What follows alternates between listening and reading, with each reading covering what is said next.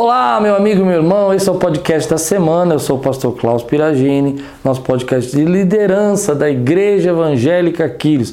Eu acho que nós já passamos dos 150 episódios aí para mais sobre liderança. E hoje o estúdio foi invadido! Invadiram o estúdio? Como assim? O que, que vocês querem aqui? Qual que é? Estamos com o estúdio invadido aqui e hoje eh, esses queridos aqui, o Pedro, a Laís e o Dan, eles têm estado com a gente aqui já há bastante tempo, né? Servindo. E hoje eles invadiram aqui para fazer algumas perguntas. Quer dizer que hoje o entrevistado sou eu. Olha que coisa incrível, maravilhosa. Eu acho que vai ser bem diferente. E aí, como é que vocês estão? Tudo bem? Tudo bem. Preparados? Sim. Pra cima. Estão meio tensos? Um pouco. É, um pouquinho. É diferente estar na frente das câmeras É. do que estar atrás, né? Isso, Você está tá acostumado sempre atrás, atrás, né? né? Vocês estão sempre atrás, né? Então é complicado, né? Mas eu queria hoje tirar as dúvidas aí. Quais são as dúvidas de liderança? Quem quer começar? Laís, Eu vou começa? começar. Então É. vai. Bom, a minha dúvida é com a questão da criatividade. A gente teve tempo atrás um podcast sobre criatividade na liderança e como isso era importante, mas eu queria saber como você se mantém criativo na liderança. Como é isso para você? Como isso funciona? Bom, em primeiro lugar, eu acho que a gente precisa voltar um pouco para trás e entender que todo mundo nasce criativo. Quando a gente é criança, a gente tinha umas brincadeiras assim, amigos imaginários, eh, pegava uma coisinha assim, fazia um carrinho, a- a- tinha desenhos que você criava, aí você mostrava para sua mãe e falava assim: Ah, isso aqui é uma. Tua mãe não entendia o que era, né? Ah, o que é isso? Ah, isso aqui é uma nuvem, ah, uma nuvem, isso aqui é ah, uma casa, porque estava tudo na sua cabeça, né? Com o tempo, você vai sendo tolhido pela sociedade pela, da criatividade. Eu tenho uma experiência com isso muito forte, que eu demorei muito para ser curado, que eu, quando criança, eu gostava de compor músicas, né? Então eu pegava bem pequenininho, 4, 5 anos de idade, e fazia redações com histórias, assim, né? E essas duas situações, elas eh, me machucaram bastante, assim, eu demorei muito para para recuperar isso, né? Então eu estava um dia pegando uma música lá em casa e eu gostava de pegar as músicas em inglês e colocar letras em português. Só que eu era criança, entendeu? E aí eu falava, ah, vou pular, vamos brincar, não sei o quê. E aí um dia eu estava fazendo uma música dessa, uma, uma versão, né? Que devia ter ficado muito ruim, porque eu tinha, era muito pequeno, né? Deve ter ficado uma droga mesmo. E aí uma pessoa chegou da minha família e falou, olha, isso aí não tem nada a ver, isso que está fazendo é muito feio, é horrível, entendeu? É, não- não- e aí aquilo é, me deu vergonha, fiquei com vergonha de fazer as versões e eu nunca mais fiz. Demorei muitos anos para fazer, depois assim, letras de música e tudo. E o segundo exemplo foi quando eu estava na, na escola e a minha professora, aí eu já estava acho que na quarta série, a professora mandou fazer uma redação. E eu quis criar uma história sobre João e Maria, sabe? Uma história. E João se apaixonou pela Maria e foi correndo, e a Maria desprezou e tal, não sei o quê. E eu tinha nove anos, eu fiz a história e a professora mandou ler as redações. Só que tinha uma menina na, na, na classe que chamava Maria e que era uma menina hum, não muito bonita, assim, era uma menina de olhos tristes, né? Vamos falar assim, né? E aí ela, ela, a minha professora, ah, o Klaus está apaixonado pela Maria. E aí foi uma confusão. E a menina achou que eu estava apaixonado mesmo e tal. E aí eu nunca mais consegui fazer uma, uma, uma redação assim que tivesse personagens reais, assim, sempre mais teóricas e tudo mais. Então foram situações que a gente vai vivendo que vão tolhendo, né, vão cortando a nossa criatividade. Então a primeira coisa é isso, é lembrar a gente que a gente tem essa criatividade, mas que pode ter existido bloqueios que impediram, né? Porque foram críticas, pessoas falaram muito duro, pessoas zombaram, eh, ridicularizaram você e você não não aceita mais isso como um fluir.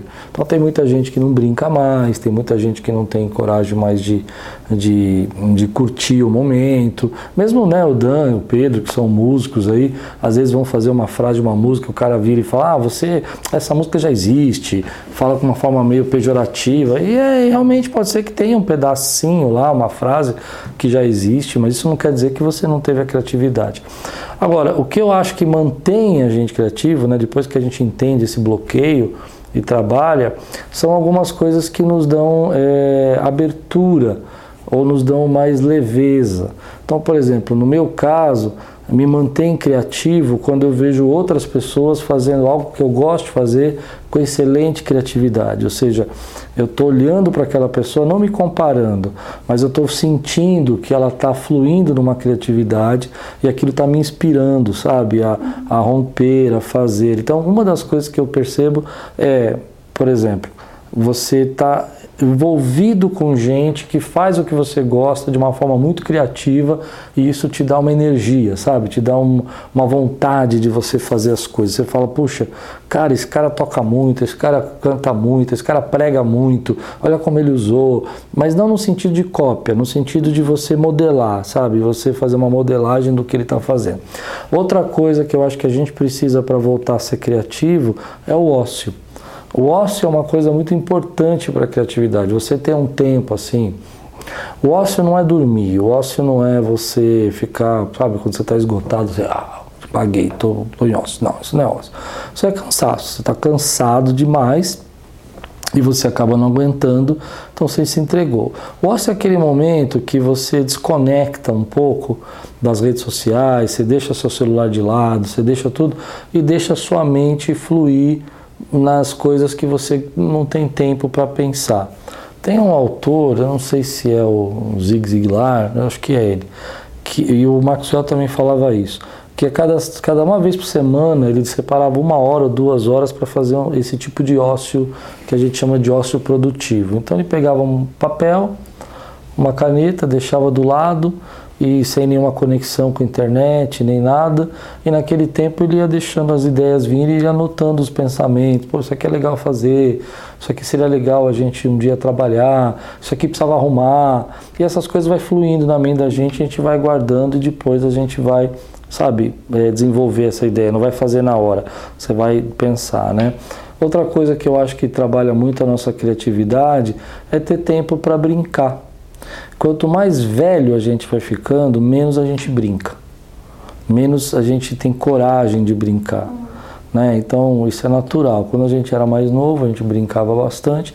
Mais velho eu vou ficando, menos coisas pra, que envolvam brincadeiras a gente faz. Mas tem pesquisas já feitas né, com idosos, por exemplo, em asilos, que o ato da brincadeira, sabe, do cara brincar, jogar um, no asilo ele jogar um, uma dama, ele tem um esporte, assim, de, de não, xadrez, ele tem uma pintura, ele tem um trabalho, é, além de evitar uma série de doenças da velhice, trazem esse, esse, esse ambiente de criação e de saúde para a vida dele. Então acho que existem algumas maneiras, né? O ócio é você, uma dos que eu gosto muito, que me ajuda muito na criatividade, é o verde. Né? Eu já falei isso aqui na igreja várias vezes. A gente vive em caixas. A gente sai do, nosso trabalho, por exemplo, vamos pensar no Dan que mora no apartamento. Então ele mora num apartamento que é uma caixa dentro de um monte de caixa, né? Ele sai desse apartamento, ele entra no elevador, que é uma caixa, ele entra no, no ônibus ou no carro, não sei, vem para cá, no, que é uma outra caixinha, aí ele chega aqui na igreja, está fechado nessa caixa que é a igreja. Então a gente não sai disso. Só que quando a gente foi criado por Deus, Deus colocou a gente aonde? No jardim. É o jardim que, que, né, que a gente não foi criado para ficar em caixa. O homem depois vai morar nas cavernas porque as cavernas eram segurança, mas ele foi criado para viver num jardim. E às vezes a nossa vida hoje é uma vida de concreto, é uma vida fechada, é uma vida trancada nesses concretos. Então, por exemplo, ter tempo para coisas simples como dar uma volta num parque, sentar numa grama, olhar essa, essa, esse verde da natureza, isso gera também um ambiente para o teu cérebro de relaxamento e ambiente de criatividade. Então, acho que tem essas quatro coisas aí que eu falei, ah, que eu sinto que vão energizar você, que vão gerar você criativo. Agora, geralmente a criatividade não funciona quando você está sob pressão. Já percebeu? se você está sob pressão, não, não, não sai. É geralmente quando você está descansando, assim, que a ideia vem. Então, as melhores ideias, os melhores pensamentos As melhores ideias criativas não vêm quando o cara está trabalhando, quando o cara está fazendo serviço. Vem quando ele está descansando, ele está relaxando. As minhas melhores ideias de pregação, eu às vezes faço isso. Eu faço a pregação um tempo, mas aí eu vejo que eu estou muito fechado no assunto, né? Então eu paro, vou correr, faço uma esteira, uh, vou ver uma outra pregação de uma outra pessoa que não tem nada a ver com o que eu estou preparando. O cara está pregando um texto que nem nada a ver, só que o ato dele está fazendo e eu estou relaxando, ouvindo, isso vai explorar a minha, minha criatividade. E aí, que mais? Tem pergunta mais sobre isso? Então vamos lá. Mas pensa aí, vamos tá. continuar. Dan, e aí? Eu ah, tá aqui. Você já tá. Pastor, não tinha visto. Não, tranquilo. É, três ferramentas para não ter uma liderança tóxica. Ah, isso é importante, né? Ah, toda, toda liderança ela passa por um processo de altos e baixos. É, o ser humano tem uma natureza que é o seguinte: imagina que você começou um trabalho hoje aquele é o teu lugar melhor do mundo, você sonhou por esse emprego, você pediu a Deus o emprego e Deus te deu esse emprego. Aí você começa. Dois meses, talvez um pouco mais, seis meses, ah, você começa a encontrar os problemas disso, né? Você começa a encontrar os defeitos, é que eu falo sempre aqui na igreja: encanto, desencanto e o amor, né? Então começa a vir um desencanto. Você fala, poxa, mas espera aí um pouquinho, isso não está certo, isso não está legal estou sobrecarregado. Então a primeira coisa para a gente não ter uma, uma, liderança tóxica, assim, não desenvolver esse, sabe, esse, esse líder pesa, pesado nos outros, é a murmuração. É trocar a murmuração pela gratidão. Não existe um trabalho perfeito, não existe uma coisa que você fale tudo é zero, sabe? Não vai ter problema. Mas ali tem coisas boas, tem coisas que valem a pena, tem coisas que são é, você pode ser grato. A gente sempre está pensando onde a gente devia, devia estar.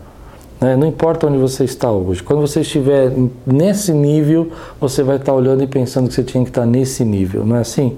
Sim. Sempre o tempo. Então a gente, nesse processo, a gente começa a perder o que a gente deveria ser grato. Né? Então vamos pensar num texto bíblico sobre isso. Quando o povo de Israel saiu do Egito e foi com Moisés para o deserto, era uma barra pesada, né? Deserto, eles, eles estavam é, sem alimento, sem água, eles tinham que caminhar. Era uma, uma mudança radical, não era difícil eles murmurarem, se você for pensar. Eles não saíram do Egito e já entraram em Canaã. Eles passaram por um deserto e esse deserto é, era pesado. No entanto, é, ao invés deles enxergarem que apesar de estar no deserto, Deus estava sustentando, eles não eram mais escravos, viveram 400 anos sob opressão. Eles enxergarem que Deus tinha trabalhado na vida deles através de Moisés para que eles pudessem sair, que eles tinham agora uma esperança de mudança e futuro, eles entraram em murmuração. A Bíblia vai dizer para nós um texto que é bem interessante sobre essa questão de toxicidade, né, esse tóxico, que é o veneno. O veneno é uma coisa tóxica, né? A Bíblia vai dizer para nós que essa murmuração entrou no coração deles ao tal ponto que Deus mandou uma praga de serpentes. E ali tem um conceito é, espiritual, mas tem um conceito filosófico, que às vezes a gente despreza na Bíblia esse conceito. A, a murmuração tem um efeito para nós como um veneno. Ela vai envenenar o seu coração. Então, olha que interessante: Deus manda serpentes no deserto para que eles fossem picados para revelar que o coração deles estava picado. Entende? Estava envenenado. Embora eles tivessem razão de estar é, bravos porque eles saíram. Só que a murmuração não resolvia o problema deles, só envenenava o coração. Então Deus manda a serpente. Aí olha que interessante, a maneira deles serem livres dessa praga, depois de muita gente morrer, porque a, a, a murmuração, o veneno da murmuração matava o coração, mas também o veneno da cobra matava as pessoas, era olhando para a serpente. Aí você tem duas coisas para você pensar. Eu olho para a serpente como Jesus, né, na cruz, hoje, espiritualmente falando, mas também tem uma questão seguinte: eu olho para aquilo que me fere e através daquilo que me fere eu sou curado. Deu para entender? Eu reconheço. Entendeu? Deu para entender? E eu tenho que olhar para cima, porque a serpente fica bem alta, assim, pendurada. Então eu tenho que olhar para cima, ou seja, eu paro de olhar para o chão, eu paro de olhar para baixo, eu olho para cima e vejo no alto aquilo que me fere e aquilo que me cura também me transforma. Então, como é que a gente não vive essa toxicidade? É, primeiro, eu falei, gratidão ao invés de murmuração. Em segundo, é usando esse exato exemplo, sabe? Levanta a tua cabeça, olha para aquilo que você vai viver no futuro. Percebe, sabe, as coisas que você está conseguindo, que você você não é não é você não é você não está onde você gostaria de estar, mas você não é mais o que você era, entende? Você agora está evoluindo. Então olha para cima. E a terceira coisa é aprende com a tua dor. Aprende com aquilo que te feriu, aprende com aquilo. Então, por exemplo, você já viu pessoas tóxicas, você já viu gente presa pela toxicidade, você já viu gente que murmura, que pragueja, que fala mal tal, e é envenenada. Então, para de, de seguir isso e olha para aquilo que te feriu, e, e esse é o princípio da cura, né? A gente vai enxergar a cura interna quando a gente enxerga a nossa dor quando a gente entrega o que a gente fere. Então acho que esses são os princípios assim. Mas existe uma outra coisa também que eu acho que são importantes sobre a toxicidade, é que quando a gente está com lado de pessoas tóxicas, é, às vezes a gente tem que evitar um pouco essas pessoas, não tem jeito. É, tem um texto né, de Timóteo que fala assim, olha, foge destes, não só foge dessas coisas, mas foge desses que, que estão envenenando, que estão né, seduzindo o povo. E às vezes você tem que fugir de algumas pessoas que são tóxicas, cortar mesmo, falar, não quero conversar disso, eu não tenho vontade de me envolver com isso, eu não quero saber disso. E isso é importante para nós. Por quê? Porque a gente não é neutro. Esse é o ponto. Ah, quando eu comecei no ministério, eu achava que eu era neutro. Então eu achava que todas as informações que chegavam a mim, eu ia ter sabedoria e maturidade para filtrar ia saber o que eu deveria prestar conta, não prestar conta o que eu deveria fazer. Só que eu aprendi durante o tempo que você não é neutro. Chega uma hora que você começa a absorver isso. Por mais que você é, entenda que não é real, que não é verdadeiro, aquilo vai entrar no seu coração. Então tem coisas que você precisa fugir. Você precisa falar, eu não vou é, dar atenção, né? É, Jesus mesmo falou, foge do fermento dos fariseus, né? Foge dessa coisa que está levedando o seu coração, dessa massa que está indo. Respondi isso? Sim. Era mais ou menos isso que você estava perguntando? É? Então a gente tem que evitar. Lembrando que a picada da cobra é a picada da murmuração. Então, se você entrar nessa, vai envenenar o seu coração. Tudo que envenenar o seu coração vai matar, vai morrer. Você vai perder. O jeito de você sair dessa é levantar a sua cabeça e ver o que Deus está fazendo. Olhar para a tua dor, olhar para as tuas lutas, entender que ali também tem cura, tem crescimento, tem salvação de Deus. Amém? Amém. E aí? Minha vez? Vai, Pedrão. Então, é, pastor, nós como seres humanos, nós temos a tendência de é, nos relacionar, de nos conectar com pessoas que é, pensam igual a gente, é, se pareçam com a gente no sentido de personalidade e de temperamento. É, e a minha dúvida é, quais foram as dificuldades que o senhor encontrou em relação a esses aspectos na sua jornada de liderança e como o senhor quebrou esses paradigmas para conseguir se conectar com pessoas com outros tipos de personalidade, outros tipos de pensamento e temperamento. Uma das coisas que eu errei no começo do meu ministério foi justamente isso: é não entender que pessoas são diferentes, que Deus criou essa diversidade. Né? A gente tem exatamente isso que você falou. É mais confortável para nós ficarmos com pessoas que são iguais a nós. É muito mais confortável. Gente que gosta do que a gente gosta, gente que pensa como a gente pensa. Mas geralmente não há crescimento nisso. O crescimento está na diferença, o crescimento está na diversidade. Vamos pensar na música, né? Vocês são músicos, vocês aprendem um estilo musical. Aí vocês dominam esse estilo musical. É o primeiro, é mais fácil para vocês.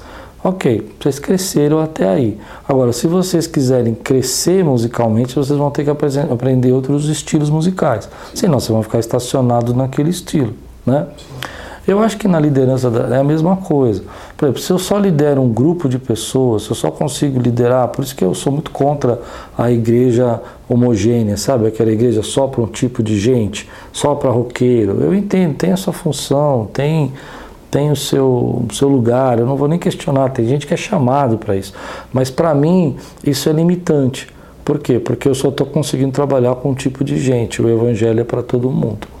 Então eu não posso limitar o evangelho pela cor, pelo estilo, pela, pela raça. O evangelho é para todo mundo. A liderança, ela precisa ser desenvolvida. O problema de quando a gente não quer olhar para o outro e ver as diferenças, é aí que eu acho que eu errei no começo, é porque a gente não vai aprender com o sucesso dos outros. John Maxwell, ele, John Maxwell não, John, Jack Welch tem um livrinho que é Paixão, alguma coisa, e ele fala uma coisa naquele livro que é muito interessante. Ele fala o seguinte: é, você precisa aprender com o sucesso do outro. Você precisa entender que alguma coisa que ele fez ali foi bom, que ele é diferente de você, ele toca outra coisa, ele canta de outro jeito, ele prega de outro jeito. Ele tem até uma doutrina que não é parecida com a sua, mas que ele tem alguma sabedoria ali que gerou crescimento. Ah, não, mas é porque hoje a gente escuta muito isso, né? Ah, as pessoas têm é, vão atrás de qualquer coisa, ah, é, é, muito diluído. Eu entendo, é verdade, é diluído, só que existem crescimentos nessas coisas. Então, ah, quando eu comecei a entender que eu precisava ouvir outras coisas, que eu precisava entender outras coisas, que eu precisava enxergar outras coisas, isso trouxe um crescimento para a minha vida. Então, por exemplo, eu achava que eu era um líder nato. Por quê? Porque desde quando eu cresci, quando criança, eu liderava as brincadeiras, eu liderava os amigos, eu liderava os passeios. Então eu aprendi que eu era um líder nato. Quando eu cheguei mais ou menos a uns 30 anos aqui na Quiris, 30 anos de idade, a Quiris não crescia mais. Por quê? Porque ser um líder nato não me, não me ajudava a trazer uma liderança necessária. Eu precisava de ferramentas novas. Eu precisava aprender coisas novas. Só que aí eu falava, não, não, mas eu já sei liderar. Então aí foi ler coisas de autores, de líderes de liderança. Aí falou, não, mas isso é errado, porque a liderança ela, ela tem que vir do espírito. E é, tá bom, entendo, mas tem ferramentas, chaves que aquelas pessoas já aprenderam que elas podem te ensinar. Mas elas não são meu tipo de gente, elas não são as pessoas que eu estou acostumado a andar. Todo mundo que andava comigo estava no mesmo nível de liderança, mas tem gente que está em outro nível de liderança. Então a gente tem que aprender. Bom, para ajudar com isso, a gente tem os temperamentos diferentes, que isso é, dificulta bastante. Então, por exemplo, além de você ter culturas diferentes, então tem gente que gosta de uma coisa que gosta outra, tem gente que culturalmente quer ouvir uma coisa, tem gente que culturalmente gosta de ouvir outra. Você vai ter é, é, personalidades diferentes, né? É, e temperamentos, que eu acho que é mais difícil ainda que a personalidade. Temperamentos como gente mais brava, gente colérica, gente sanguínea, mais divertida, gente mais fleumática, que não se envolve muito com nada, assim, mais analítica, né? Não é tão empolgada, gente melancólica, que se ofende mais facilmente, que sente a dor. E você, como líder, você vai ter que liderar esses, essas pessoas, esses temperamentos. Então, nessa época, eu, eu fiz uma, uma, uma descoberta, né? Que eu fiz um, escrevi uma, uma prosa, uma, um conto aqui na igreja, eu tinha um, tinha um boletim e eu escrevia contos. E eu escrevi um conto de um cara chamado Juca Trator. O Juca Trator era o colérico, era aquele cara que chegava e já mandava em tudo, gritava com todo mundo e tal. E era eu. Só que quando eu escrevi o conto, eu me escrevia como Juca Trator só que eu não falava que o Juca Trator era eu. E dentro do conto tinha o Juca Trator, a, a Dona Porcelana, que eram os melancólicos da igreja na época, tinha a, o, o Zé Preguiça, que era o camarada mais assim acomodado, né, que não queria desenvolvimentos nem crescimentos, né? E tinha a, tinha mais uma, era o Juca Trator, Dona Porcelana, Zé Preguiça, ah, não, é, o William era o cachorro. É, e, era o cachorro deles. E tinha um outro que eu não lembro agora. E esses quatro eram quatro temperamentos né, que estão dentro da igreja. Então, por exemplo, quando o Juca Trator ia falar com a dona Porcelana, né, no jeito que ele falava, ela ficava magoada. E na época eu não entendia porque as pessoas ficavam magoadas comigo se eu falei coisas normal. Tipo, Pedro, pega aí, levanta aí. Ah, pelo amor de Deus, você não fez isso e a pessoa ia embora da igreja, não entendia. Ah, eu não entendia também porque os, os, os jucas tratores da, da, da igreja, né? Era, o tema, o nome era esse mesmo. é, era, eles gostavam quando eu fazia isso. Não, pega lá, Adão, vai lá, resolve isso aí. meu. Eles gostavam, porque eles eram assim. Mas os, os Zé Preguiças ficavam bravos. Pô, você também tá toda hora dando bronca, mano. Você não tem paz. Tá exagerando. E aí foi aí que eu comecei a perceber que a gente precisava entender essas personalidades porque elas têm coisas boas, elas têm coisas que são diferentes, entendeu? Então, às vezes aquilo que eu chamo de preguiça, agora eu corrigindo né, esses nomes, que os nomes eram, eram nomes errados até, é, é, na verdade não é uma preguiça. Às vezes é um cara que tem um, um jeito de observar a vida de outra maneira do que eu. Entendeu? Então ele não vê essa necessidade de, de correria, de bronca o tempo todo. Ele está ele tá aproveitando aquele momento. Ele, tá, ele se dele, ele é o tipo do cara que ele vai para o campo, ele não precisa de muita coisa. Ele senta e vai olhar as árvores, ele vai curtir. Já o Juca trator, ele só vai com o campo se ele tiver uma maletinha com doce, doce sorvete, coisa para comer, rede, cadeira. E ele tá bravo se você esquecer a cadeira, entendeu? E o outro já não, já senta no mato mesmo, na grama levanta a cabeça e fala que dia lindo.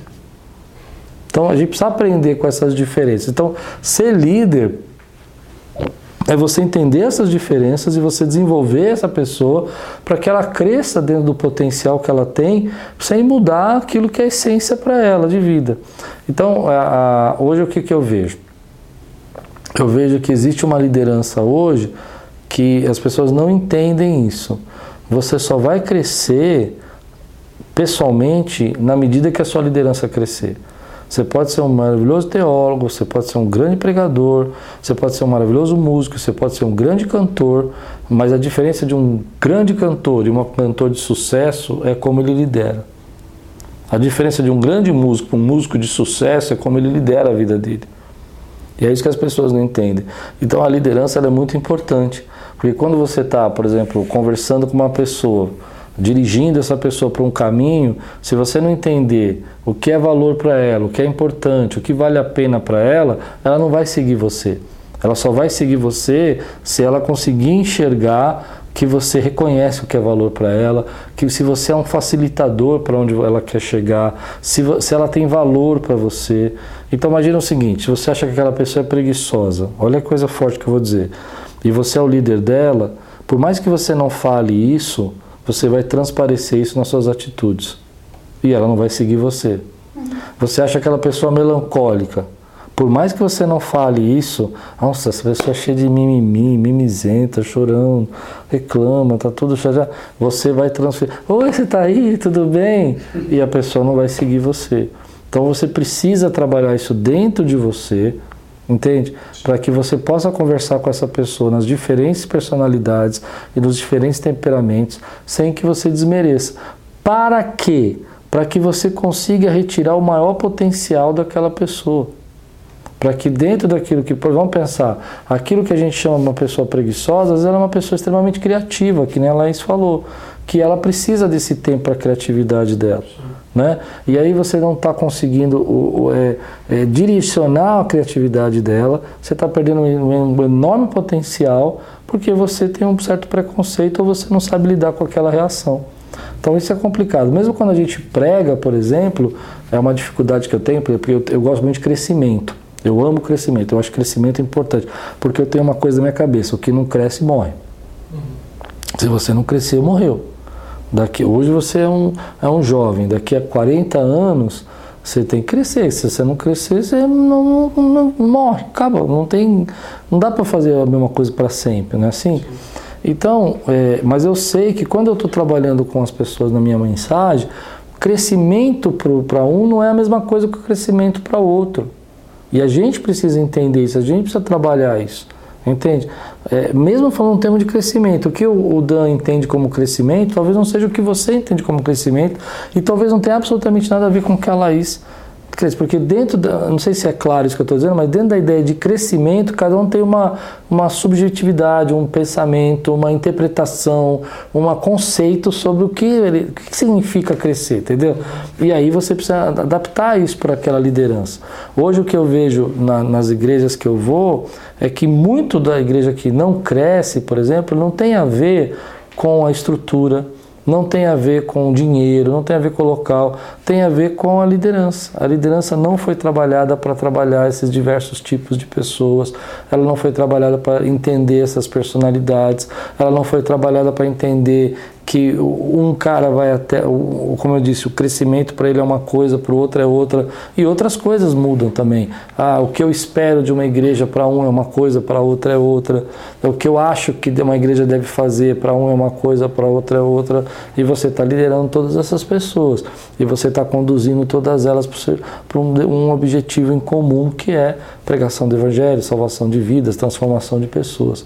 Então não sei se eu respondi muito o seu. Respondeu. A segunda parte da pergunta era o que mesmo? Não, é que eu perguntei, é... mas o senhor respondeu as dificuldades que o senhor encontrou e como o senhor quebrou essas barreiras, né? Mas o senhor. Eu demorei muito para enxergar. Fala.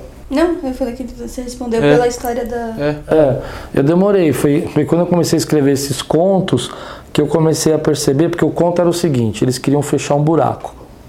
Né? Mas é, o buraco que eu queria fechar na época, eu nunca contei isso porque eram contos, né? E as pessoas liam aqui na igreja, ficavam esperando, como se fosse capítulo, sabe? Boletim, né? Era um boletim, as pessoas ficavam ansiosas, né? Ah, e o problema é o seguinte: o conto é que tinha um buraco na rua e eles tinham que fechar o buraco. E o Juca Trator já queria passar o trator, mas não podia passar o trator, entendeu? Porque para passar o trator é, envolveria, por exemplo, destruir um pedaço da casa da dona Porcelana para poder entrar o trator. Então começava toda uma discussão, né? E aí eles chamam o, o- Zé Preguiça para discutir o assunto.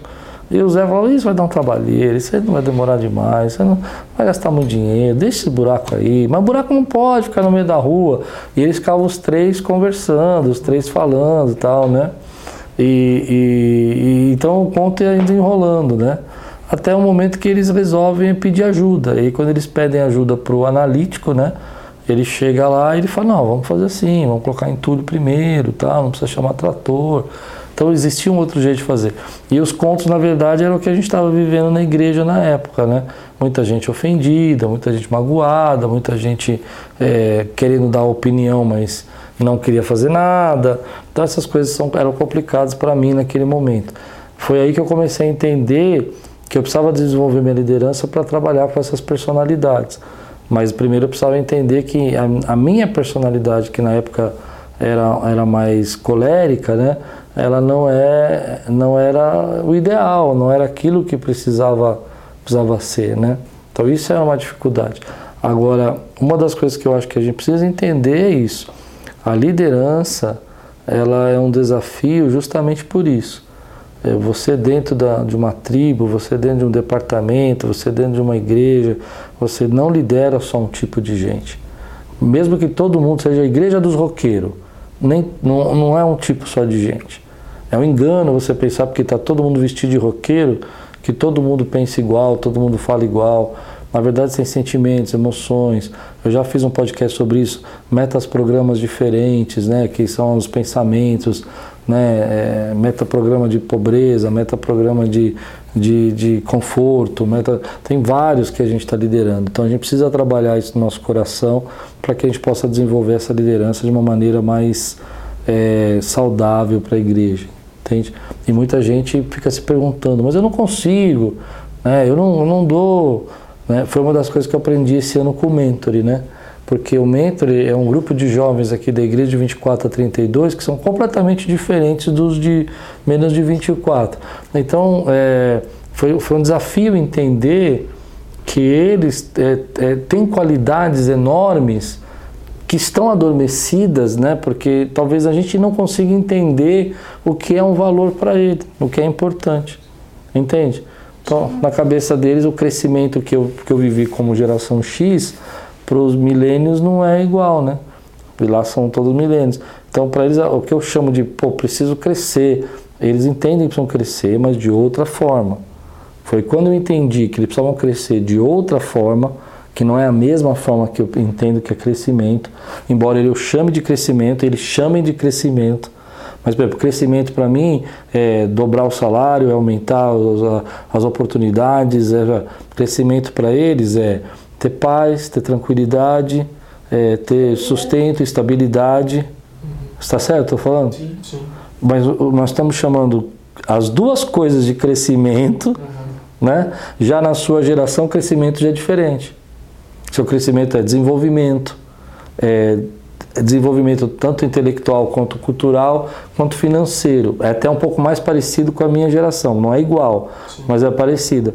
Já, já é diferente da geração da Laís. Então quando eu falo, Laís, temos que crescer, ela fala, pô, tô crescendo, pô. Eu falo, não, mas você não entendeu, temos que dobrar. Não, dobrar não é crescimento, dobrar é problema. Eu vou ter mais gente para trabalhar, mais gente para falar. Dobrar não é crescimento. Crescimento é o seguinte, ó, tô desenvolvendo, tá indo bem, tem muitos seguidores, né? Tem muita gente que está acompanhando, mas não é a mesma coisa, entende?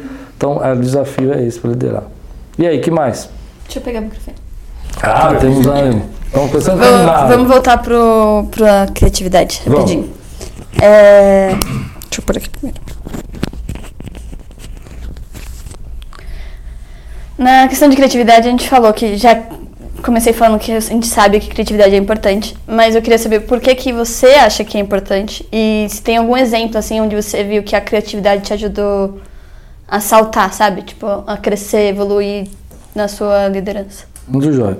Tem um texto na Bíblia que falou muito comigo ano passado, no começo desse ano, né, no final do ano passado, sobre criatividade. Lá em Zacarias fala que uma grande batalha estava sendo levantada e que Deus ia usar os artesãos para vencer essa batalha. Deus não ia usar os guerreiros, ia usar os artesãos. E isso fez eu entender que ah, os artesãos daquela época eram o povo criativo de hoje. Porque, por exemplo, para você fazer uma, uma, uma caneca, para você fazer um vaso, para você fazer uma espada, para você fazer uma lança, isso era tudo tecnológico, era a tecnologia da época, né? A gente está saltando de uma era para outra por meio dessa manipulação, né? Do ferro, do cobre, né? E os caras com a criatividade de criar a lança perfeita, a espada perfeita. Então eles são os criativos, né? E Deus está falando que algumas guerras a gente só consegue vencer então com os artesãos, ou seja, com os criativos. Hoje Hoje, por exemplo, os artesãos de hoje, eles não são mais os que fazem as lanças. Eles são os caras da mídia, eles são os caras da rede social, são eles que, que rompem, né? Então, às vezes você tem uma igreja pequena que tem um bilhão lá de seguidor, porque a ferramenta que está sendo usada ali é mídia e rede social.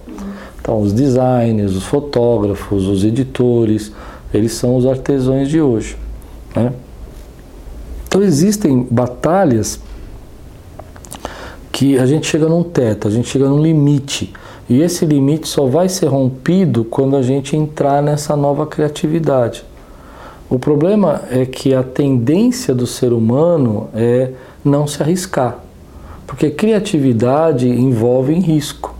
Né? Então eu vou criar um, um, uma chamada nova, vou criar uma, uma transmissão nova, eu vou entrar numa nova tecnologia e vai vir escândalos, podem vir reclamações, podem vir pessoas que não gostem, né? Até hoje, por exemplo, que a gente está nessa era de que tudo online e as coisas vão online, eu conheço, pessoas que falam, não, isso vai fazer mal para a igreja, mas vai fazer o quê? Hoje não tem mais o que fazer, tá todo mundo com o celular na mão e tá todo mundo vendo um vídeo. Então é muito melhor ter um vídeo cristão de edificação do que não ter nada, né? Mas tem muita gente que fala, não, isso aí não, não é legal. Então, o que eu entendo disso é que é, a criatividade ela entra no momento que você não consegue romper. Então, por exemplo, na você pôs um exemplo disso, né? É, na Aquiles eu lembro que a gente chegou num patamar aqui de 500 pessoas, acho que na época, é, que era ainda nesse prédio, e, e Deus me deu a ideia de fazer uma gravação de corais, né? Oito corais gravando duas músicas, é, cada coral de uma igreja, cada coral tinha 200 convites, a venda dos. É, todas as igrejas eram pequenas, não tinham condição de pagar um, um, um, um clipe musical ou fazer um DVD, mas é, porque era muito caro, né? E então a gente, é, usando a força dessas oito igrejas, cada um teria duas músicas para pôr na internet, para divulgar o seu trabalho e tal. Alguns entenderam isso, outros não. Mas dali, daquele, daquele momento que a gente gravou, ah, eu conheci uma série de pessoas por causa desse momento de criatividade. Então, ah, fizemos dois DVDs desses, conhecemos muita gente. É, eu aprendi a mexer com, com, com gravação, com edição, com áudio, com tudo isso. Fui trabalhar com isso. Depois entrei na televisão, fiz 200 programas de televisão por causa disso. Entrei na rádio por causa disso. Não diretamente por causa disso, não porque alguém viu meu vídeo e me deu a porta, não, mas porque dali houve contatos, houve conexões que me levaram a fazer. Então eu entendo que alguns rompimentos da nossa vida, eu estou num, num estágio, eu estou num teto, eu só vou romper esse teto se eu me arriscar em alguma coisa mais criativa. E isso é um problema, porque às vezes pode trazer problemas financeiros, né? Na época alguns corais ficaram bravos, achando que eu estava privilegiando o nosso coral, né? E na verdade não tinha isso. A questão é que como eu estava começando a aprender a, mexer com câmeras tal, por exemplo, o nosso coral do segundo DVD gravou todo de roupa branca, né?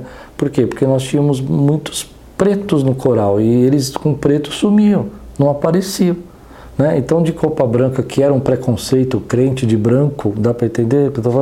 Mas no, no, no, vídeo o negócio virou um, um destaque, entendeu? Enquanto os outros estavam tudo de preto, né? Então, de roupa preta, né? Então você imagina como fica a situação, né? A câmera não conseguia pegar. Então tudo isso foi trazendo aprendizados, né? E eu acho que a criatividade, ela vai romper esses limites. Tem limites que você não consegue romper. Então, por exemplo, às vezes você não vai resolver o problema com dinheiro, você vai resolver o problema com criatividade. Então a gente fica muito preso no dinheiro. Ah, se eu tivesse essa grana eu fazia. Mas, por exemplo, hoje o cara pega lá um celular que todo mundo tem, faz um vídeo até não tão criativo, mas um vídeo diferente, um vídeo um pouco diferente, e o cara viraliza e, e ganha. Eu fiz um podcast aqui com um primo pobre que fez isso, né? Um vídeo no Lá e viralizou e começou a ganhar um salário. Então existe esse lado nosso hoje que eu acredito que tem certas barreiras na sua vida que você só pode vencer se você arriscar com criatividade. Vai dar errado? Talvez. Talvez algumas coisas deem errado. É, eu teria coragem de fazer o DVD de corais hoje de novo? Não. Por quê? Porque envolve outras igrejas, envolve cultura, as pessoas acham que você está levando alguma vantagem. Tinha gente que achava que eu estava ganhando dinheiro e nunca ganhei nada com isso. Na verdade, o meu objetivo era quebrar a obscuridade, era romper.